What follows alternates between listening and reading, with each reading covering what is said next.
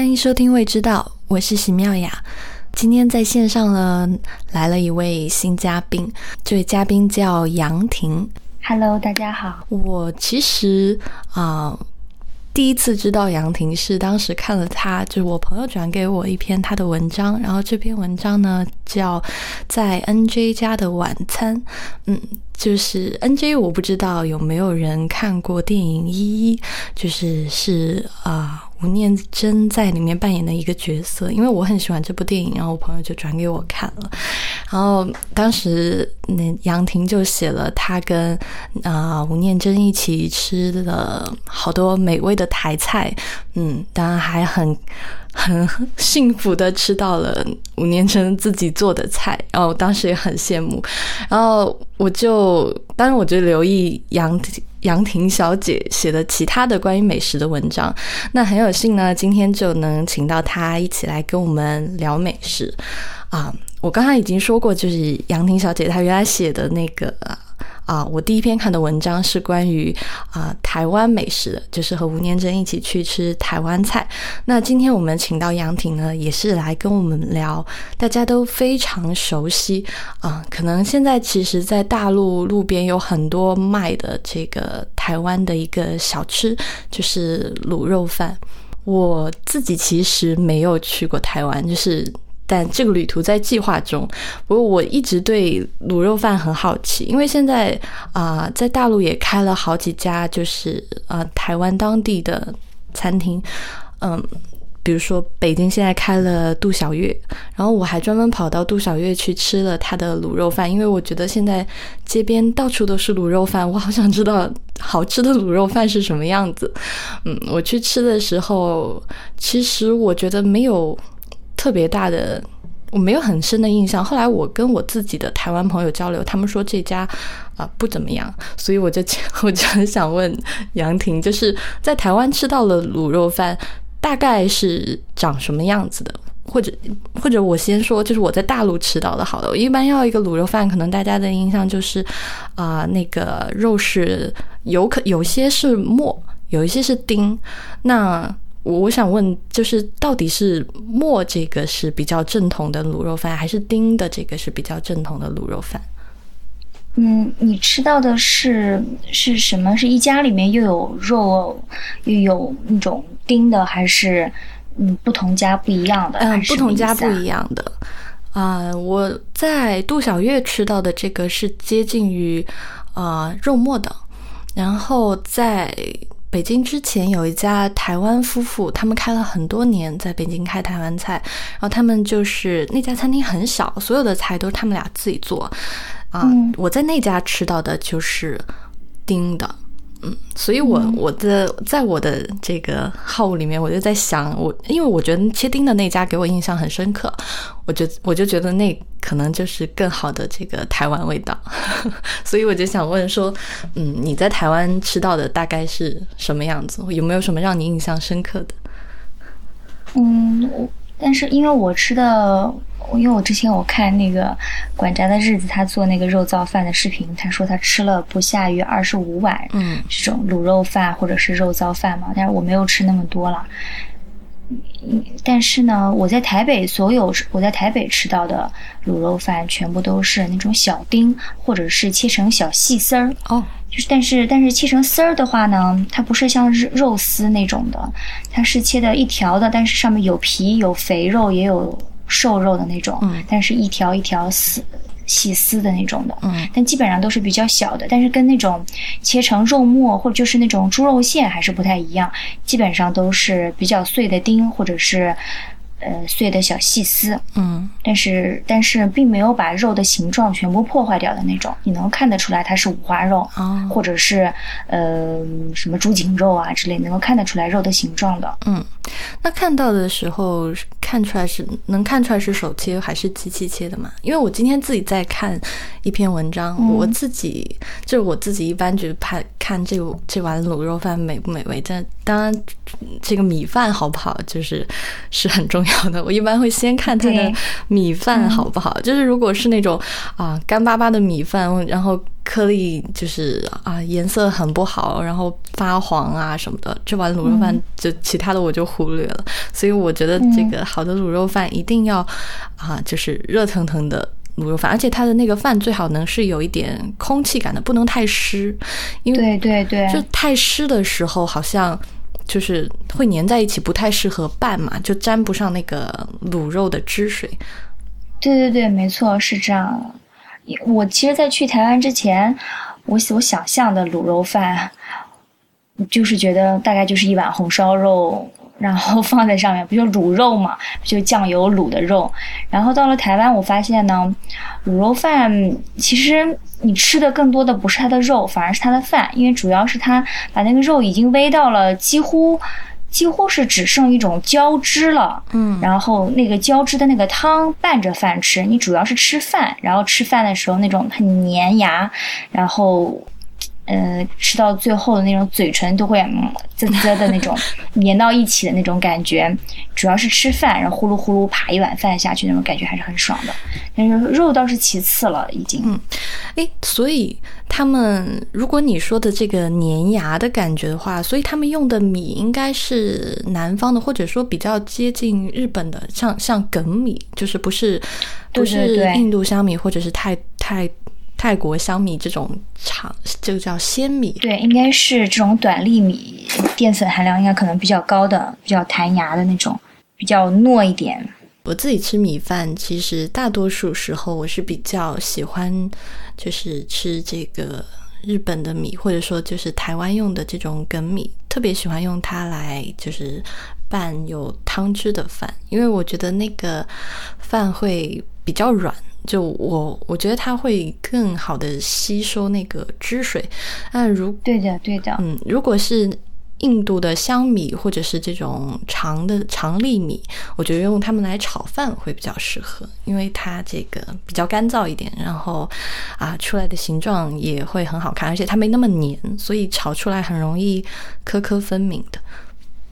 对啊，我我也是这样的。一般像香米的话，可能用来做一点。就是里面会加一些香料一起煮，就加一点什么姜黄粉啊什么的，加点其他的什么香菜啊一块煮。然后呢，像日本的那种米就很明显特别适合用来做粥，因为它吸水性特别好，一点点米可以吸好多好多好多好多的水。嗯，它虽然你煮饭的话，你用不着那么湿的话，一点点水就够了。嗯，就它保水，很容易保水，但是它吸水性还是非常好的。是。嗯，然后如果我看到这碗 又说回卤肉饭，如果看到这碗卤肉饭的米饭很好的话，我就会再去看它的肉是。一般我会，其实我。看，我看资料也是这么写，就好多，就是喜欢这个写小吃的这个台湾美食家都会写说，这个卤肉一定要是用手切的丁，就是而且选肉一定要选半肥瘦，就是不能选太瘦。嗯，我自己在杜小月吃到的那个，因为那个其实已经不是丁了啊，就是第一是它不是手切的，第二呢就是。它已经是末了，然后第三就是它还挺瘦的，就是啊油分很少，所以我不知道就是在台湾吃到的，就是大多数店家或者说是啊比做的比较好吃的店家是也会用，还是会用这种肥瘦相间的五花肉，然后会切成丁吗？嗯，你知道台湾有一家叫做。嗯，叫胡须章啊，我知道吗？有一家店，就那个店，然后你你可以看一下他那个网站上有说到，就是卤肉饭怎么怎么样。对对对，它是一个，它已经是相当于是一个台湾美食文化馆一样的这样一个地方，有有 N 多家分店，开到日本，开到全球那种。然后它里面就讲到过卤肉饭，就是实际上。基本上就不是把肉盖在上面，就是浇一层肥油脂在上面。然后我到台湾的时候，我也很惊讶，就是我第一次吃到的时候是那个，嗯，我们去宁夏夜市，然后晚就是因为它旁边有一个迪化街嘛，那一段非常好逛，是过去的老台北的港口和商业中心，慢慢现在已经就是。已经落后了，已经没有现在的什么呃什么西门红楼啊什么那一块繁华，但是老的迪化街那一块就有好多像年货市场那样地方，非常好逛。然后逛完那一带，然后就去宁夏夜市，然后这个也是当时我们在。吴念真老先生家吃饭的时候，然后他儿子跟我们说：“哎呀，你们就去逛宁夏夜市吧，士林那边基本上都是游客了。”然后我们就去了宁夏夜市，嗯，然后里面有有一家，我们就按图唯一按图所记的，就是里面有一家那个欧阳印记，他那个里面写到过，就是里面有一个叫什么，呃，什么丫头正二代。嗯，我都说不清楚具体叫什么名，就是反正它那个标牌上是一个鸭头，呃，鸭头两个字，然后一个圆圈正，然后后面两个字二代，嗯然后又吃的那一家卤肉饭，然后那是我第一次吃卤肉饭，然后端出来很小的一小碗，特别小的一小碗，然后上面浇满了，一看呀，怎么全是肉皮啊？哎，所以这家是胡须章吗？还是是叫鸭头的这家？鸭头正二代，哦，所以这家不是胡须章。不是胡须章，胡须章据说是台湾的卤肉饭最好的，但是很多人已经不去吃了，因为它就相当于我们的什么，可能就类似于鼎泰丰了，已经啊，明白，就是这样子的。然后他那个鸭头正二代那一碗，反正欧阳英记也说那一家最出名的是他的那种肉羹汤嘛，然后然后卤肉饭也是非常好的。然后呢，我吃，反正当时我是一看是惊呆了，怎么一碗上面全是肥油，然后都是肥肉皮在上面，所以一点几乎看不到瘦肉吗？还是对，几乎看不到瘦肉，偶尔会吃到一点点瘦肉丁，但那个瘦肉已经，嗯，味道很烂了，然后还是蛮好吃的了，味道还是挺好吃的，然后有一点甜，然后滋味很足的那种感觉，然后也有很多的酱油味。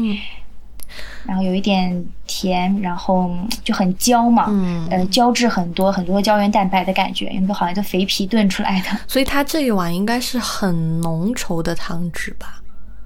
对，很很浓稠，嗯，就是滑在饭里面，你会觉得，嗯，就会能够把嘴唇上嘴唇和下嘴唇可以吧唧吧唧的粘到一起。哎，那他当时给的时候，他给的这个汁量多吗？因为我我问这个问题，其实我自己 是因为我今天在看这个舒国志，他写他说他自己在台湾吃小吃的时候，他喜欢吃卤肉饭，是每次他都是点小碗，然后这个小碗的卤肉饭呢，他觉他说汁不能淋的太多，然后不能把饭全部都拌好，然后要留一点点这个。余味，然后，呃，这。呃，然后他就说，如果这个汁给的太多的话，就是整碗都变得黑乎乎，他就不喜欢。然后，但是他说，如果要大碗的米饭呢，就是米饭又太多，所以他是说，如果一碗吃不饱，他会再叫几碗，就是他会多吃几碗小碗，他也不会吃这个大碗。嗯，我就想想说，就是当时他们给的那个，就是那个鸭头的那一家给的那个汁是足够半完整碗饭的吗？还是？对，刚好足够，就一个巴掌大的那样一个碗嘛。啊，那就是小碗了。对，都是小碗，然后上面，嗯，大概覆盖了是一半的量的肉，嗯然后那个肉呢也没有堆起来，就大概比较薄一点，然后堆在上面，有一层。然后，嗯，其实肉因为很少嘛，都是都是汤汁在上面，嗯，然后足够你滑半碗饭下去，嗯，因为它那个鸭头正二代，它不是一个店。它是一个摊子，就在夜市里面，就挂一个牌子，就是推了一个车那种。然后你就在他的车旁边有一条板凳，在那坐一下，然后给你一碗饭，吃完了然后就闪人。他也不希望你能够多坐一会儿。嗯。明白，就是我今天看，就是我今天在跟我一个朋友说我要讲卤肉饭，然后他是台湾人，然后其实你刚才讲肉皮的这件事情呢，他还专门嘱咐过我，因为我其实今天我问了他一个问题，我就说我在外面吃到的卤肉饭，就是我在大陆，我在大陆吃到的卤肉饭，嗯。就那次我去台湾那个夫妇家，他们做的是就是酱汁比较浓稠的，但我自己在家做呢，就是我熬个啊一两个，基本上我是两个小时，就是至少两个小时，但是最后出来还是觉得不够浓稠，就是味道差了一点。然后我就问他我到底差在哪里，然后反正我们对下来，最后他就说我差在猪皮。对，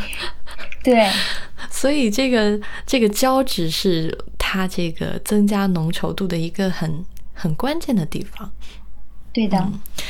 所以基本上应该是，其实应该是，不现在很多人他比如说什么肉圆啊、狮子头什么的，要什么肥三或者肥四、瘦六啊、瘦七这样。但是我估计卤肉饭里面的肥要占到七成以上。嗯，哎，那我想问一下，就是在台湾，就是整个台湾，就是台北、台中、台南，他们的卤肉饭都一样吗？还是说其实有味道，或者说是就是味别上的差异？嗯，应该不一样吧？因为我看到有人说，就是中南部的，我看到好多人都写到，像那个焦桐，你知道吗？嗯，我知道。他就写到过，嗯，台南的，尤其是或者是中部吧，就是中南部的，嗯，他们就已经不叫卤肉饭了嘛，就叫矿肉饭，或者是叫控肉饭。然后其实是有点像我们的红烧五花肉那样的大小，嗯，然后酱油色也更加浓一点，嗯。其实我，而且它是用就是那种三层的，有皮有肥有瘦肉那种，嗯，啊，不是切小丝儿啊那种了。嗯，我自己在之前就是台湾夫妇他们家做的，他们家其实招牌菜就是招牌饭，就是卤肉饭和这个控肉饭。嗯，又有卤肉饭又有控肉饭，对他们家两个都有。然后我当时就是两个都点了，但我自己吃起来呢，觉得他们俩在味道上其实是非常接近的，但是唯一不同的就是这个，啊，当时我吃的，啊，其实有两个不同，一个不不同是控肉饭，我当时吃的觉得它更油，就油更多，因为它它给的。第二个不同其实就是它给的肉的大小是不一样的，就它我我当时吃到的时候，它上的这个肉的大小基本上跟我们呃半个手掌那么大吧，就是五花肉切的，哦，嗯，切的很大了，对，然后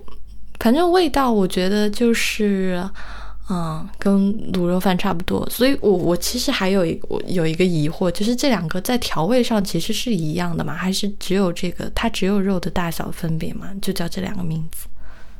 嗯，我这个我问过人，然后说是有南北有一些味道的区别，然后说像而且现在很多人做卤肉饭，嗯，比如像什么有一个很出名的。台北有一家叫金丰，就说跟我说那一家就是南北综合的，然后我也是，他也跟我说的不是很清楚，到底怎样是南，怎样是北，嗯，然后是不是酱油或者是用的冰糖的多少啊，还是怎么样有区别？嗯，但是反正都说不清楚吧，可能这个东西太太平民化了，大家每个人都会去做，可能。家家都会不一样，是。其实我觉得卤肉饭和控油饭这种就是属于家常菜了。就是家常菜这个东西，就是一家一个味道，就是它可能每家都有自己的小秘诀。对的，对的。然后即使你，因为其实我觉得你在台湾吃到的每一家之间，其实都会有。小小的不同，就是可能有一些他会猪皮给的多一点，会有一些他就会不会给那么多。但我自己呢，其实我我朋友之前他跟我说，他自己在家做卤肉饭，然后做出来怎么都不是那个味道，然后他就问我怎么做嘛，然后。我后来又去请教了台湾的这个当地的朋友，他就跟我说，其实做卤肉饭在大陆吃到的，就是大部分商铺里面的味道都不对。然后我就说是肉不对呢，还是这个调料不对呢？他说肉不对，这个是没有办法，就是就是比的，所以基本上就是调料是是一个比较大的问题。那他当时跟我提到说，做卤肉饭他们一定要用一个叫酱油膏的东西。他说是不能用，他非常非常郑重的跟我说是不能用酱油去代替的，所以我想我想问这个酱油膏和酱油这两个事情，你你清楚吗？我不清楚，但我是看到有台湾人写的就是做法。方子里面它是要用酱油膏的，而且还专门指出来用某一种牌子，然后然后他又说，如果你要用普通酱油的话，就是可以稍微少一点，不用放那么多盐什么的，大概有一些这样的区别。但是具体的，我也没有，我没有从台台湾特意买酱油膏回来做东西，所以我也不知道。嗯，我但是我是看到很还有很多人，就包括像很多人他们写的，就是什么胡须章卤肉饭里面的，或者是什么，嗯，什么什么，就是卤肉饭，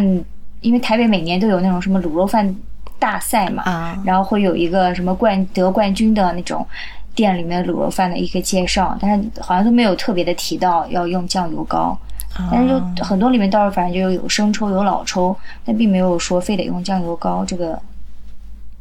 明白。其实我觉得，其实酱油膏我还我还专门去查了一下它什么东西。其实它就是，嗯，就是百科上写，它就是在这个酱油酿造的时候，然后最底下的这一层东西，然后就是它底下会结结的比较浓稠的东这这一层啊、嗯，东西一般。好像是说盐度比较高，然后很 比较精华吧。其实它倒不不不是盐度比较高，因为它会再稀释，然后再晒，再稀释，再晒。可能其实我觉得就是这个豆转转换的可能是氨鲜度比较高吧，然后可能氨基酸转换的会好一点。可能台湾人认为说用酱油膏特别好，可能其实就是在讲它会更鲜。嗯，有可能。嗯，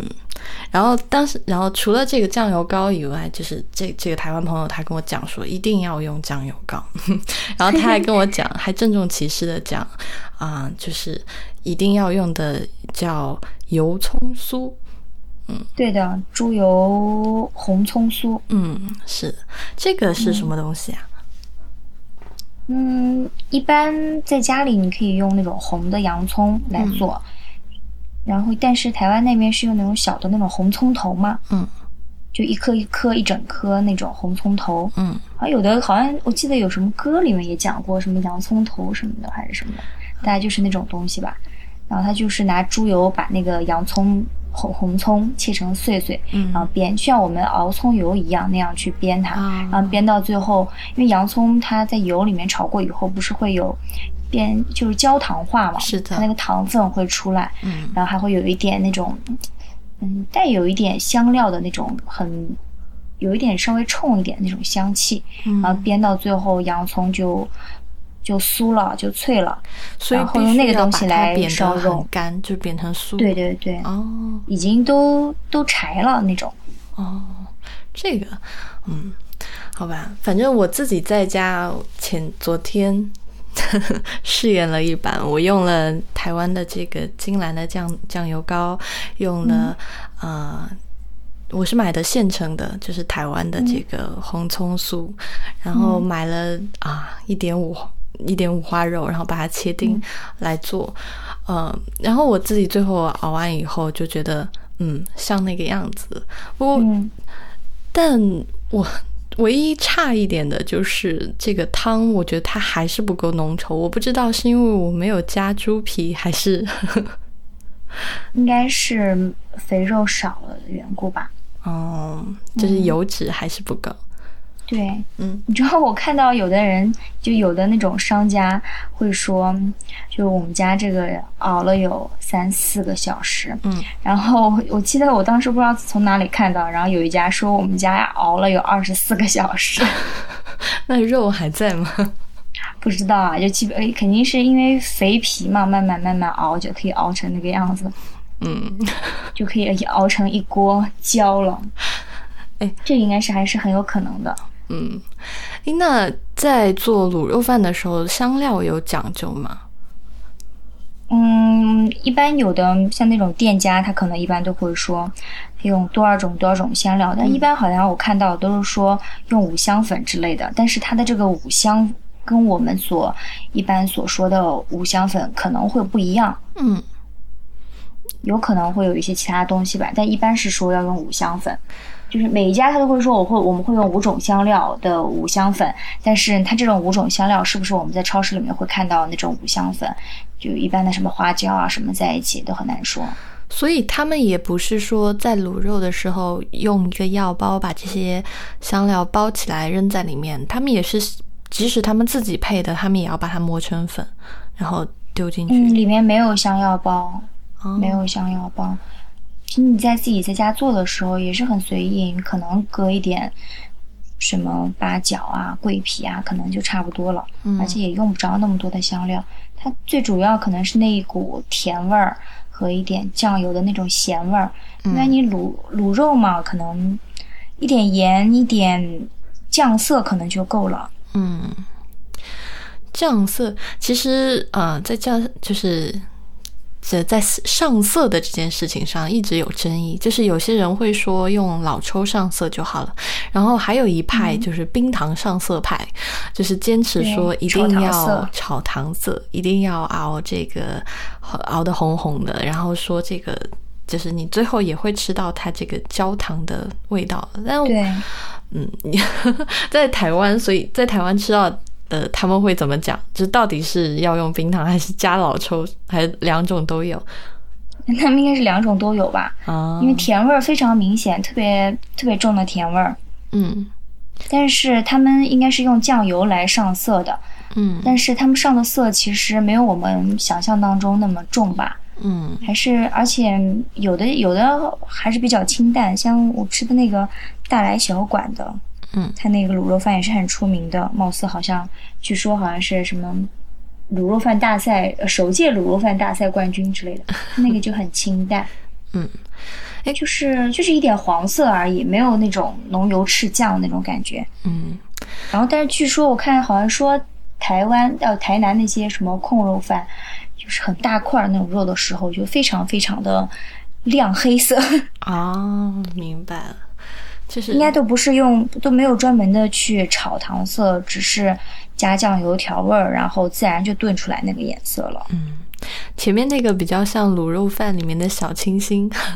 后面那个比较像就是适合。大汉重口味一点，会有点那种感觉。嗯，哎，我想问一下，就是吃卤肉饭的时候，呃，一般还会再配什么汤或者是其他的小菜吗？就是有，应该已经研究过好多，已经都都知道。反正基本上好像，但其实，嗯，最爽的就是我在金峰吃的时候，它卤肉饭你是一定要搭一碗萝卜汤的。萝卜，但它萝卜，对他可能搭一个萝卜猪肚汤啊，萝卜排骨汤，或者是萝卜什么汤，当然肯定是要搭一个萝卜汤。但是一般他肯定会给你一小碟青菜嘛，或者是一小碟就是酱瓜啊什么之类的。嗯，但一般说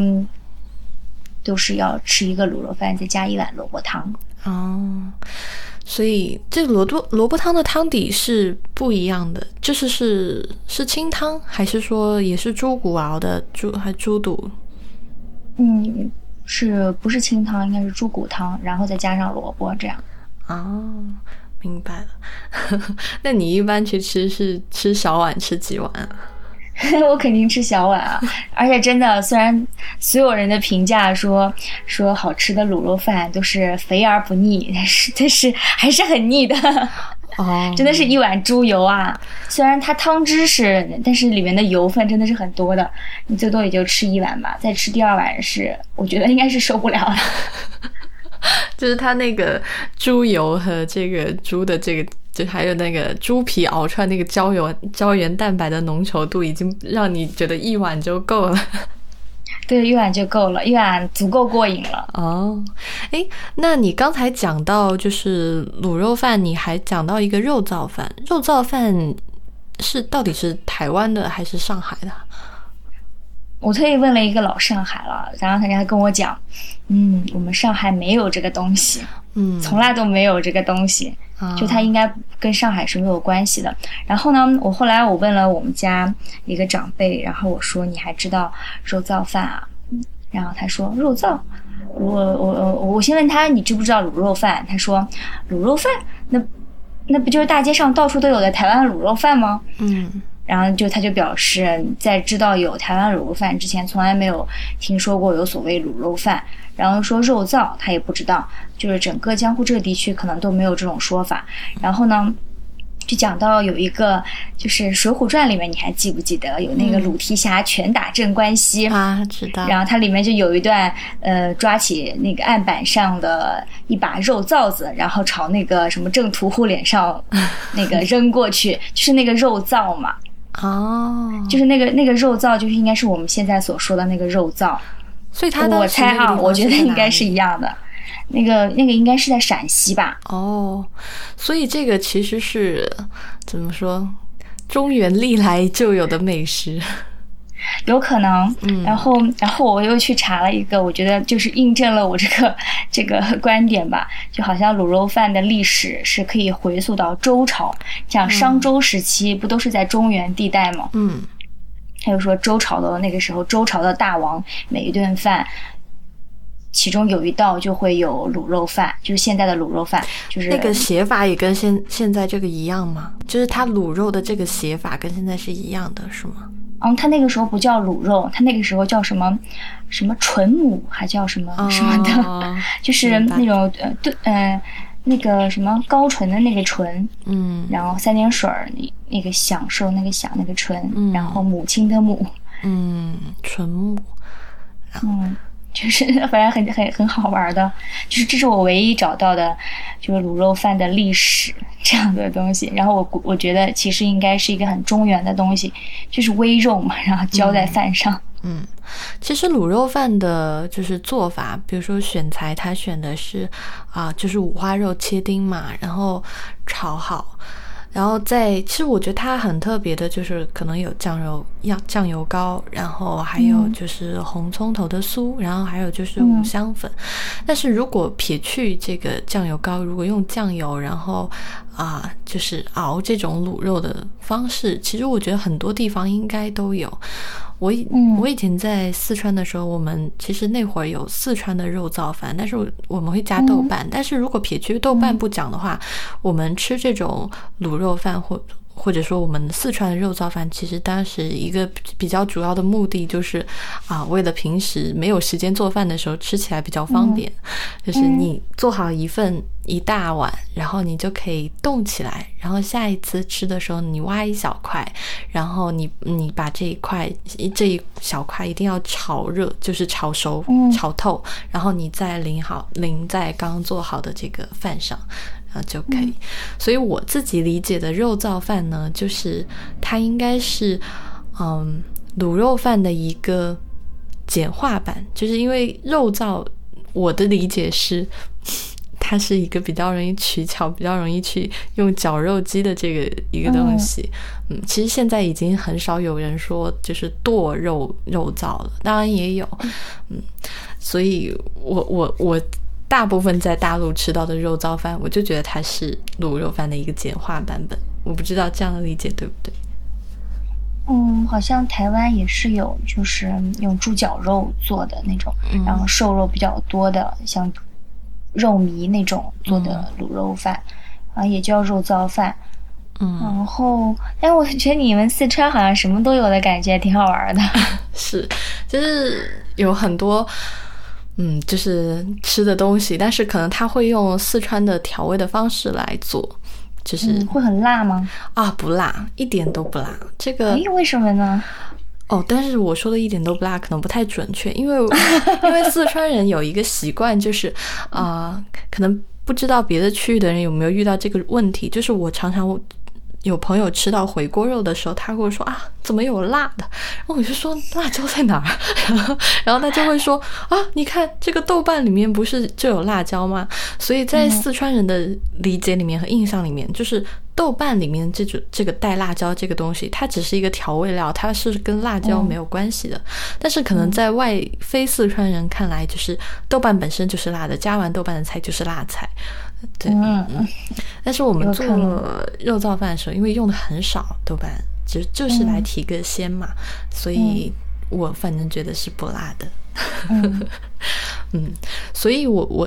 就是好吃的卤肉饭还是要切丁的，就是偷工，就是也不是说偷工减料吧，比较简易版的肉燥饭就是是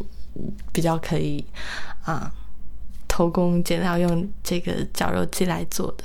这么讲起来，我还是突然又还是觉得卤肉饭应该还是一个 特别特别，就是特别平民、特别穷的一种美一种美食吧。嗯你想，它现在好像在台湾好像也就是二十五块钱一碗，就是二十五台币一碗，五、块钱一碗，太简直是太亲民了。嗯然后你想，只有穷人才会吃，哎，我也不知道该怎么说。那个时候会是肥皮肥肉嗯是会更便宜一点吗？应该是吧，肥肉应该都比瘦肉要便宜吧。嗯而且好像一般都是用什么猪颈肉、猪头肉之类的那样去熬，嗯应该是这个东西是很便宜，所以大家用这个东西来做。但是又觉得如果是纯猪油的话，味道纯猪油有点有点太夸张了，然后就用猪皮再加酱油，加一点什么香菇啊什么的一起熬，然后再浇到饭上，又可以吃掉很多饭，又可以长膘，嗯感觉好像是一个这样子的一个产物。嗯，我觉得卤肉饭这种，就是它确实是很街头、很家常的一道菜，所以可能以前，比如说一个司机他饿了，就在路边吃一碗卤肉饭嗯解决了，那他可能就不再点其他的，所以他需要他有一些油脂的摄入，然后有一些就是不能够带给他一些饱腹感吧，就是能有一些肉的味道。但是我自己，呃，我最近在跟就是我那个台湾朋友，他自己也在说，就是他其实现在也越来越倾向吃一些就是卤肉的汤汁要清澈一点的，就是不要那么浓稠，然后啊、只能够吃到那个。肉香酱，然后还有酱油的香，还有红葱酥的香就可以了。但是他不追，不再追求那个猪油的这个量，或者是这个猪皮加的这个浓度要有多少。嗯然后，所以其实我觉得，就是台湾的卤肉饭将来也会在不断的演化的，就是越来越符合现代人对它的这个口味的要求。当然，如果你要去追本溯源，就是去台湾吃比较老式的，你吃到的还是这种啊猪油香非常非常浓重的一碗饭。古早味哈、是的，古早味。嗯，好吧。那我们今天关于猪啊，都说到猪油，猪油饭。那我们今天关于卤肉饭就聊到这里啊，谢谢陈婷来我们这里做客。嗯，最杨婷，哦，是对不起，对不起，对不起，啊，因为说到猪油，就脑子一下就糊掉。谢谢杨婷来我们这里做客。嗯啊，对了，然后呃，之前我们上一期讲云吞面的时候，呃，就有朋友一直私信，就我们的听众给我私信说，让我分享去香港我吃的这几家店，包括之前米其林餐厅的这个餐厅的这个信息。啊、我现在我最近啊，我现在会把这个我去到的这个云吞面的这三家餐厅都发在叫“未知道”的啊微信的公众账号下面，所以大家可以去关注这个公众账号，看我新发的这篇文章。嗯，如果你们之后还想看这个更多关于就是餐厅推荐的话，我会不定期的在这个。公众账号下面更新，嗯，然后如果啊、就是是这个老听众的话，有什么反馈，你还是可以在啊、微博的这个啊、未知道的平台下面留言，或者如果是在国外的用户，还是可以在 Twitter 下面给我们留言。谢谢大家的收听，那今天这期就到这里，拜拜。嗯哼，拜拜。